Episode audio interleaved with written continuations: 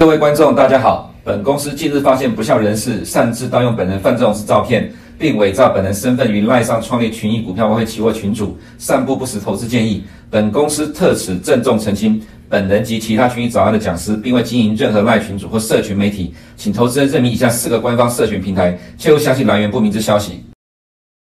欢迎收看群益早安，今天是三月八号，礼拜三了哈。我们来看一下今天的焦点。昨天晚上十一点钟，鲍尔在参议院的听证会出席，这个证词跟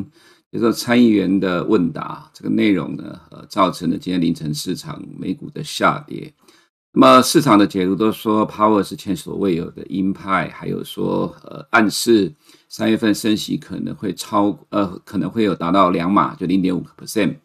呃，要知道怎么做解读了哈。像今天早上，大家看到各媒体都有报道，不过报道归报道，怎么解读，我个人觉得才是真正的关键。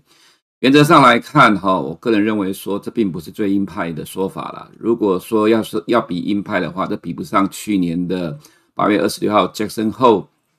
当天的谈话，不惜经济衰退的代价，也要让通膨下来。那么现在的状况跟去年八月二十六号相比来讲，其实有比较缓和了，哈。所以现在的市场呢，原则上来说，呃，今年的利率，中点利率往上推高已经是确定的一个状况。那么之前我们有说，三月，诶，呃，三月二十三号 FOMC 的点阵图，市场的中点利率应该会推高到五点二五到五点五，比原先比原先市场预期的大概多一码左右。那么在大概在过去的这两个礼拜，终点利率预测已经来到了五点六，也就是呃，大概是五点七，呃，五点五到五点七五之间。但是在 OIS 的部分呢，哈，一直维持的是五点二五到五点五，也就是说差不多是五点三到五点四左右。那么今天早上呢，呃，这个市场的终点利率预测了哈，我们先看一下好了。今天早上，呃，市场的终点利率哦，这里呃要往下看啊，终点利率预测现在是来到了五点八。那五点八的话，就代表的是，呃，市场认为今年的终点是在五点七五到六点零之间。那不禁让人想到，大概两三个礼拜之前，在选择权市场上有人去压住今年年底的利率会到六个 percent。那么在呃上礼拜我们有提到说，这个交易大概在上礼拜呃 on Y 的三分呃在 Y 的三分之一左右，那么还有三分之二，结果这个市场现在真的朝向了接近这样的方向来走。那么，鲍尔昨天的谈话哈，其实我个人的解读，我个人觉得说，跟上个礼拜五晚呃上个礼拜六凌晨公布的参议院呃在半年度的货币政策报告内容书面文字内容来讲，其实呃差不多。呃，为什么这么讲？其实昨天重点只有两句话了。这两句话指的是说，呃，这个他认为呃终点利率会比之前预期还要高，就是比之前点阵图预期的高。这第一个，第二个。如有必要，将会加快升息的脚步。呃，大家反映的是最后面这一段的，呃，要将加快升息的脚步，但是要看是如果有必要，在三月二十三号之前有还有一次的非农就人口数据 CPI，还有平均时薪这三个数据会影响到。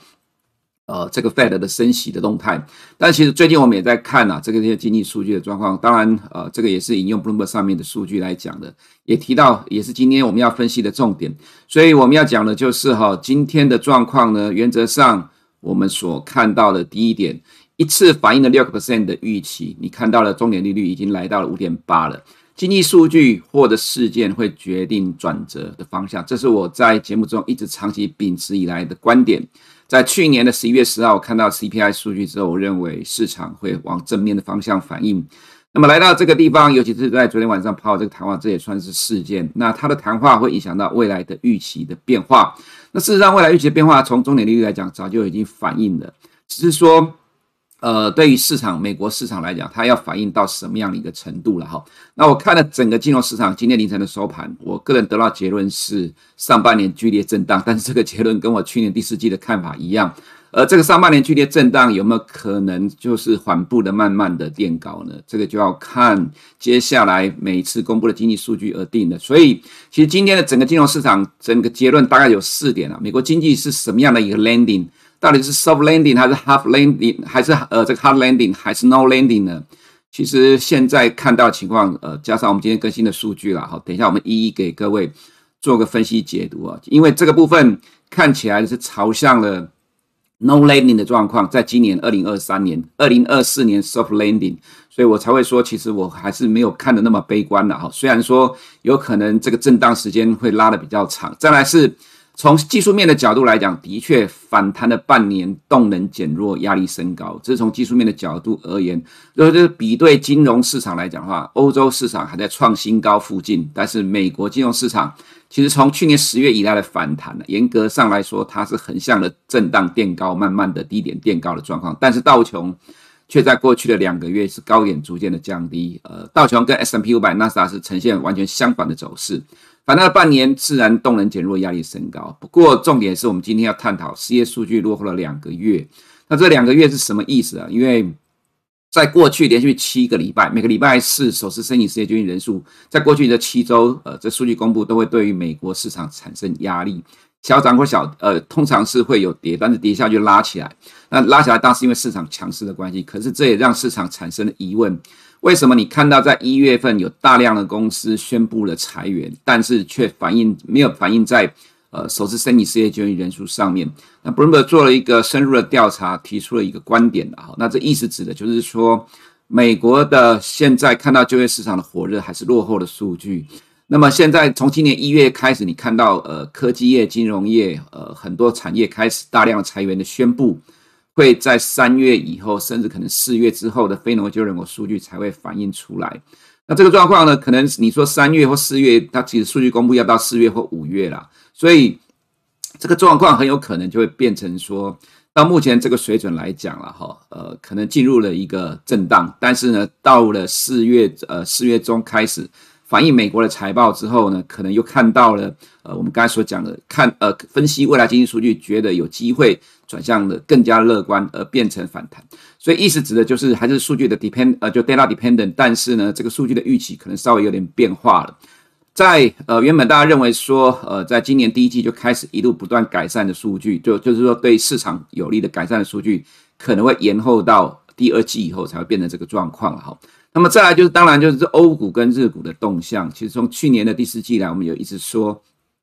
欧洲股市它是以开发市场带领了全球股市的上涨。今年以来，全球百分之九十的市场都上涨，美国在已开发市场里面是落后的。那么日本股市的动向为什么把它加进来？其实我在节目中很少提到这个部分，但是它是我从今年一月以来观察的指标之一。怎么说了哈？其实我常常在说。你在观察晚上美股在呃下跌的时候，尤其是今年一月以来，所以美股虽然涨，但是幅度上落后了欧洲市场。可是你看到在晚上的走势呢？如果在这个过程当中，欧洲股市没有受到影响，其实我也在观察日本股市也没有受到影响。指的是呃在正常时段以外的交易了哈，都没有受到影响的话，那么隔天呃其实美股又会拉回来。其实这个过程在一月以来到现在为止。呃，其实我们都加入了从日股的角度去判断全球市场。那么到近期来讲，日呃日本股市突破了长期的盘整的区间，所以其实我们会把日本股市的动向加进来。今天凌晨的收盘，美股是重挫的，但是其实日本的股市在这个夜盘呃并没有明显的大大跌，只有小跌零点四了哈。这是我要加进来的部分，这是在整个市场的观察。所以我要提的就是说，其实今天凌晨的金融市场对于昨天晚上鲍尔谈话的回应。原则上可以做这样一个简单的结论，就是一次的反映中年利率六个 percent 的预期。那么经济数据呢，仍然决定了未来的转折。上半年会剧烈的震荡，但是现在反弹了半年了，好，至少从动能来看有在减弱的迹象。但是我有提到，这里不会像去年八月二十六号的 Jackson Hole 的状况。二十六号是礼拜五，我在八月二十八号的时候呢，呃，对不对？八月二十九号。呃，提到说了，早上有提到说，这样的一个内容谈话会使得这个市场产生一个呃波段性的反应。但是今天的这个状况，我并没有做出这样的回应啊，这样您就能够了解我的看法是什么。当然，呃，震荡会持续。再就今天新闻的标题了，台湾出口连六黑，为何市场会涨？其实还是我常常在节目中所讲的哈，市场永远反映未来的预期。总体经济投资呢，在这几年，其实在台湾变得非常的热。很多投资人想要学习总理经济投资，可是你会看到，大部分的券商报告或者是独立的机构在提供总理经济数据的时候，当数据公布，都在分析这个数据是什么样的状况，为什么会造成这个结果，其实都在分析过去的数据，但很少在预测未来的经济数据的方向的走势。原则上了哈，其实就像我刚刚在第一段这边所提到的，市场一次反映到了六个 percent 的预期。所以我们在整个金融市场动态里面，我看到的是市场现在直接反映到了，呃，X landing 这个到底是哪一个部分呢？哈，直接在反映未来数据怎么走。就像我刚才所提到的，其实现在 Bloomberg 去看到了这个状况，预测在三月之后的就业数据才会真正开始反映到裁员。那如果这样的情况的话，那这么会是会不会说，在四月之后的数据反而使得接下来的美股才有可能比欧洲股市变得更强势呢？这都是需要密切观察的重点的哈。那么台台湾的出口连六黑，市场已经涨了呃一段时间，这原因就是反映未来的预期。那在一月我们说过了，因为台积电。半导体永远能够提前半年到一年的反应，自然呃撑起了台股的指数了哈。所以我们要看总经分析，是要分析呃就要去预测未来总体经济数据的走向，而不是去分析已经过去公布的经济数据。我们看一下，在昨天晚上谈话的重点，赶快进入今天的呃这个焦点的部分。昨天晚上谈话重点提到了 Power 说关注的这个部分，Core PC、Excess Housing X Housing。就是扣掉了呃住房核心通膨没有下滑，那这部分占消费者支出五十六 percent。其实经过这两个月之后，我个人认为了哈，其实接下来要公布的 CPI 其实已经没有什么太大的用处了。即使现在市场预期是六点零，前期是六点四，那么 PCE 要到呃三月底才会公布。那么我们看到的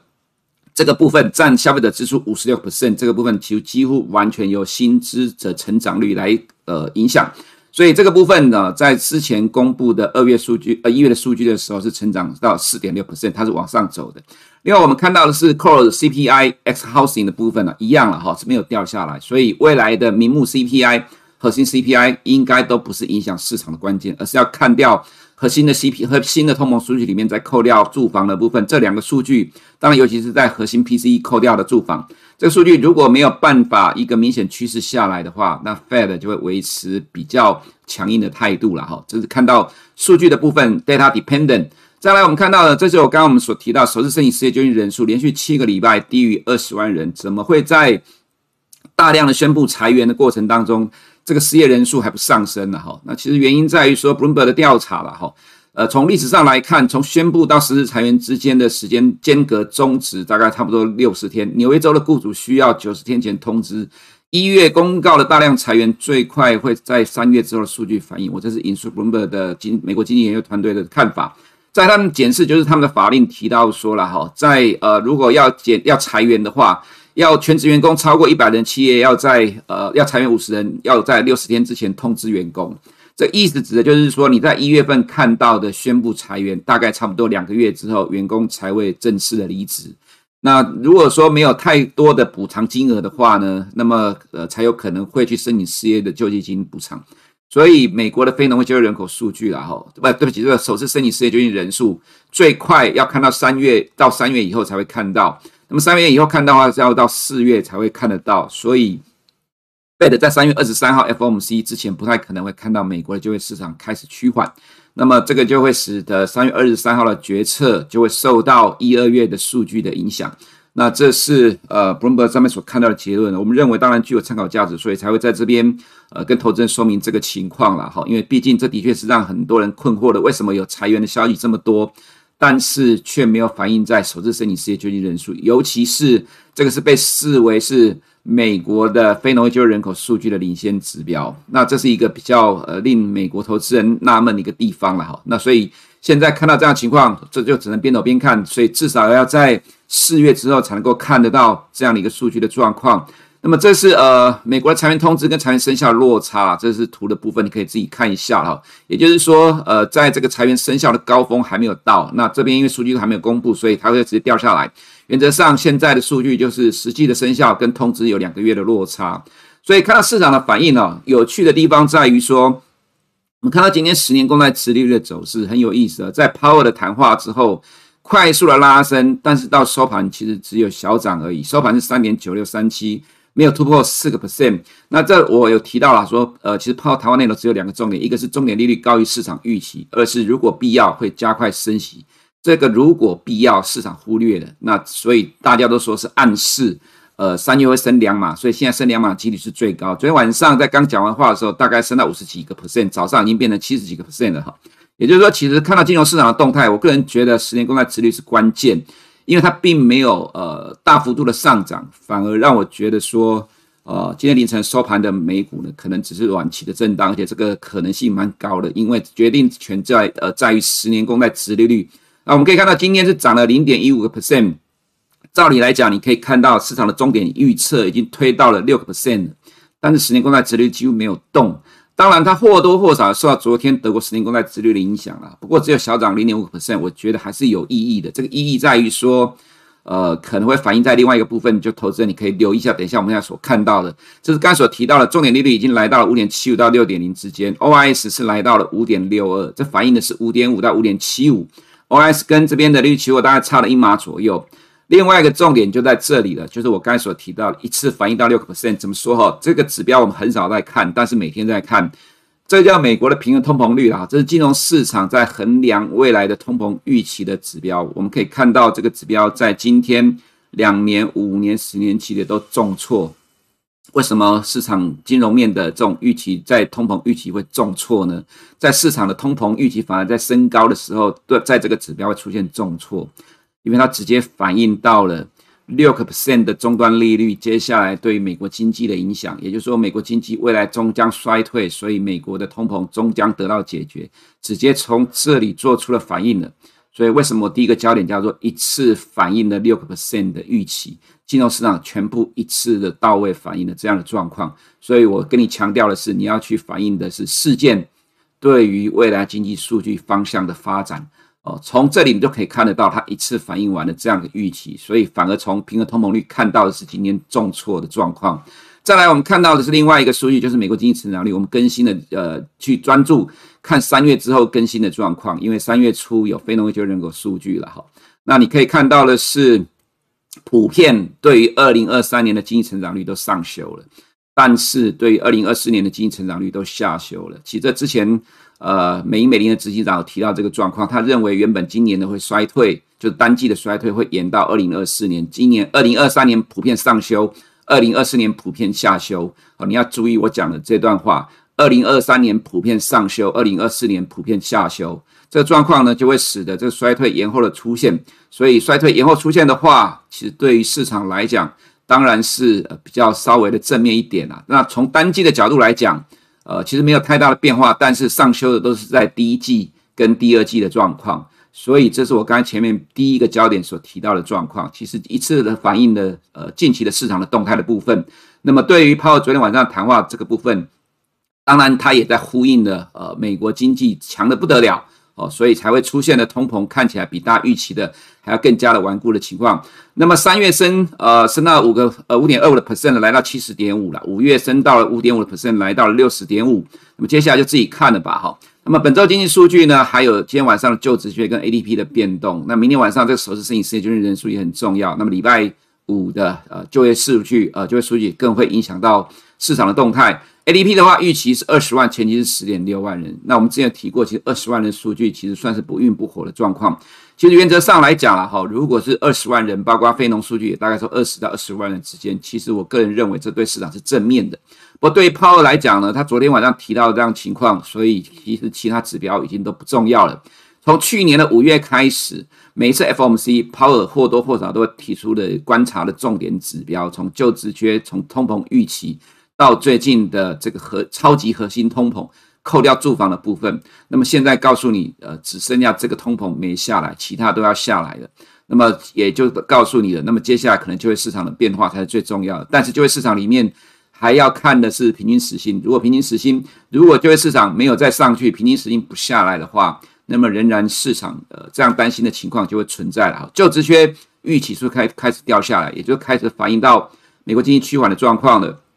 非农的预估是二十二点四万人，平均时薪是四点七。那么原则上市场会反映的已经 price in 的四点七百分只要超过市场预期，才会对于市场比较负面的影响。那这之前我们看过，我们个人认为这个趋势的预期是其实不太会改变的了哈。那么再来，呃，我们看一下两年期的公债殖率，今天收盘站上五个 percent，因为终点利率已经到了六 percent 了，所以两年债的殖利率，呃，会来到这里，也突破这里的高点的哈。那么再往上，我们当然也觉得说相对上是有限的啦，毕竟，呃，它不会去完全反映到市场的预期。那这昨天的德国十年公债殖率是下跌，因为欧元区的通膨预期下滑。那另外一个重点观察的，也就呃就是三十年公债殖率反而它是下跌的，它比较反映通膨未来的通膨预期。所以刚才看到的等于呃这个所谓的平衡通膨率，今天全部都是重挫，就是反映我们刚才所讲的状况。那么十年公债的价格自然就没有什么跌了哈。所以到了这个阶段，呃，就是从刚刚前面到现在二十分钟时间，我就在跟你讲，其实昨天晚上抛了谈话的总结，大概就是说。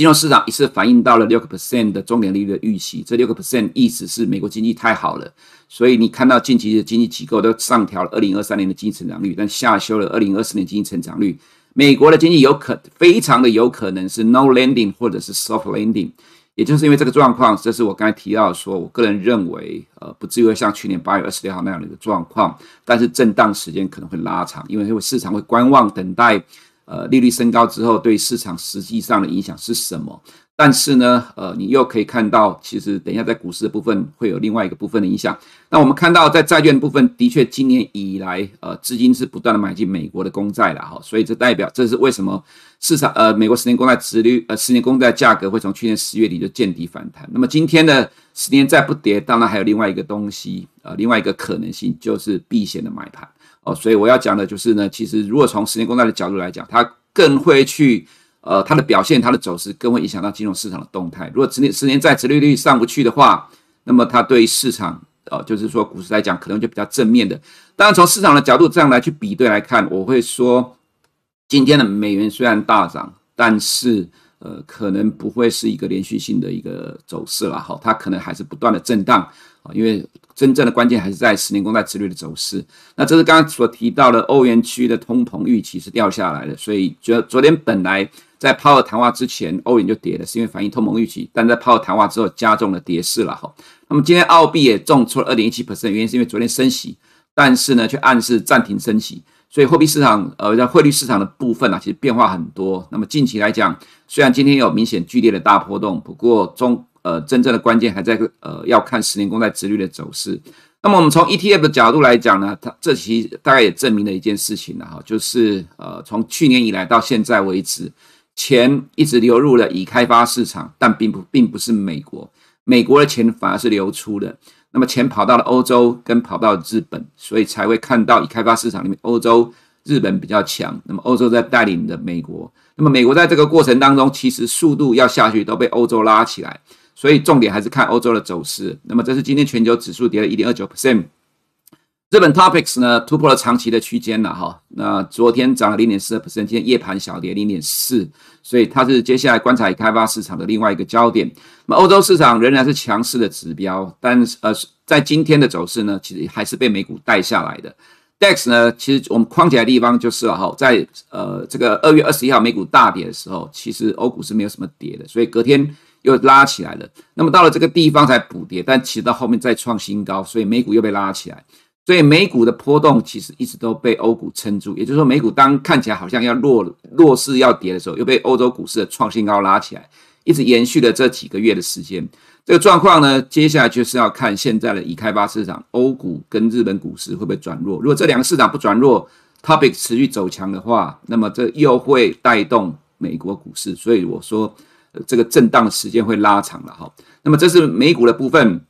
市场直接反映了五点七五到六点零的终点利率，但劳动市场的数据落后，呃，软着陆的几率升高，持续的多空的交呃交呃持续多空交战。那么在呃今天的盘里面呢，你就可以看到上面有均线的压力，但是上面有支撑，但是道琼形成了三个高点，一高比一高低的现象，呃，就等待今天晚上经济数据了哈，但其他指数都比道琼强，上有压下有撑。那就要等待今晚的数据，所以它是一个横向震荡的一个走势。纳斯达也是同样的状况。那么在呃，不过 SARS 里面是最强的哈，我们仍然认为未来这是最强的一个市场。在亚洲市场的动态部分，新市场指数今天自然就跌了哈，走势会跟美元亦步亦趋。那么在中国的话，因为人大的今年经济成长率目标低于去年，也低于市场，呃，不，比去年高，但低于市场的预期，加上。美中紧张关系持续的升高，你只要关注政治的焦点，呃，政治新闻，你就会知道近期看起来紧张关系不断的在升高了哈。这其实对于中国市场来讲不是有利的，所以虽然跟着美股震荡，不过看起来趋势上中国人自己都不买单。我们看到昨天公布的进出口数据也不好，所以呢，我们从创业板的角度来讲，其实创业板最能够反映中国内资自己对市场的态度了哈。创业板其实会是一个领先指标。那么从创业板的走势，它已经很明显的走弱了，快要回到今年一月初的起涨点了。所以可能对于这个市场来讲，我们有之前也提过说，美中紧张关系可能大家对这个市场期待要降低了了。好，那么现在看起来这个局势正在逐渐的升高，逐渐的强化当中。那么回到台股的部分呢，台湾出口连六黑，为何市场会涨？因为永远反映未来的预期，这就呼应我刚才第二个焦点所讲的。总理经济投资在这几年在台湾很热门，大家都兴起的学习总理经济的投资来去呃提升你的操作。但是呢，呃，当然，其实我们在这个行业搞了这么久啊，其实我们在做总体经济分析，其实就像我们常在节目中所讲的，你要说你所要做的，其实已经不是啊。其实对呃已经公布经济数据去分析过去为什么这状况，这已经是初阶段入门的状况了。其实现在。在美国金融市场里面的总体经济数据的分析啊，其实原则上都在看分呃事件啊，什么样的事件会引导出接下来的总体经济数据变呃方向怎么走，再去分析已经公布的数据都是已经落后的，所以我们看到了昨天晚上的泡参议院的谈话，它就直接影响到了未来半年甚至一年的市场预期了。所以我刚才前面的第一个焦点花了这么多时间跟你分析解读了，既然是这样的情况。为什么会变成说它没有像去年八月二十六号那个情况？因为美国 no landing 或者 soft landing 的几率在升高了。因为你看到今年二零二三年 GDP 成长率都上修了，所以现在的重点是，其实我曾经在节目中提过了。我个人觉得今年的状况跟一九九四年之后的升息比较像，当时利率维持在五个 percent 之上，维持五六年，美国经济还能够持续的成长。这次美国经济强劲到爆啊，结果是呃，在短短一年之内，利率升高到将近五个 percent，美国经济还不掉下来。当然，这可能会呃延后到今年的第四季或明年第一季才会看到小的衰退。不过现在你所看到的普遍大部分都是认为今顶多就是小衰退、微幅衰退而已，这个不至于造成美股的大崩盘。所以不要一直觉得说美国经济会大萧条、大衰退，这个状况几率是真的不高，因为美国经济真的太强太猛了。那么，如果这个状况来看的话，即使现在台湾的出口连六黑，但是去年的股价从一月跌到九月，整整跌了九个月时间，早就已经提前预期反映这个部分了。当你看到数据的时候，其实股价反而已经在动了。所以，为什么台股会从去年的十一月涨到现在？它其实是落后的，因为美国是从去年的十月初开始涨，欧洲是从去年九月底开始涨。台股整整落后了欧美已开发市场大概一个月的时间，从去年十一月才开始动。但是从 OTC 的角度来讲，涨幅三十三个 percent，其实就没有输已开发市场。所以原则上来讲啊，哈，其实台湾这一波大致上有追上了呃欧洲市场的一个动态。那么如果欧美金融市场开始进入一个震荡期的话，我要讲，我讲是震荡了哈，这个震荡是区间震荡。那么台股的话，自然也会跟着走了。毕竟，呃，台股没有自己的方向。如果要进入震荡期的话，那么自然你就要小心。这小心什么呢？我们昨天有提到，什么时候你看到利多不涨？因为现在盘面上全部都是利多会涨的情况。什么时候利多不涨，你就要去关注这样状况逐渐累积的话，那么对于你自己的呃方向判断，你就要调整的。以上是我们今天群益早安的内容，我们明天见。如果你不想错过最新市场动态，记得开启小铃铛并按下订阅。此外，我们在脸书、YouTube 以及 Podcast 都有丰富的影片内容，千万不要错过。每日全球财经事件深度解说，尽在群益与你分享。